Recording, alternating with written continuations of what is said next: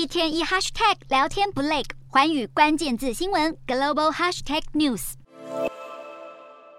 中国庆祝十一国庆，应该是大批民众出游的黄金周假期。然而，在二十大即将召开之际，加上当局坚守动态清零政策，许多民众仍被迫在封控中度过。在深圳的民众就受不了到处说封就封，愤而上街抗议。根据统计，截至十月一日，全中国仍有一千五百多个地区被归类为疫情中高风险等级，区域内民众都必须落实足不出户以及人不出区的规定，让许多人的国庆假期全部泡汤。不是被关在家，就是在排队等待核酸检测。至于中国在假期间的运输防疫，各地政府也加派人员进行严格的疫情管制。受到严格的防疫措施影响，中国人出国旅游仍受到许多限制。各地的山寨版外国景点变成了疫情之下唯一的选择。从杭州的小巴黎到西藏的小瑞士，都吸引了许多中国人前往。然而，这种仿冒国外的景点过度泛滥且粗制滥造的问题，也引来不少批评。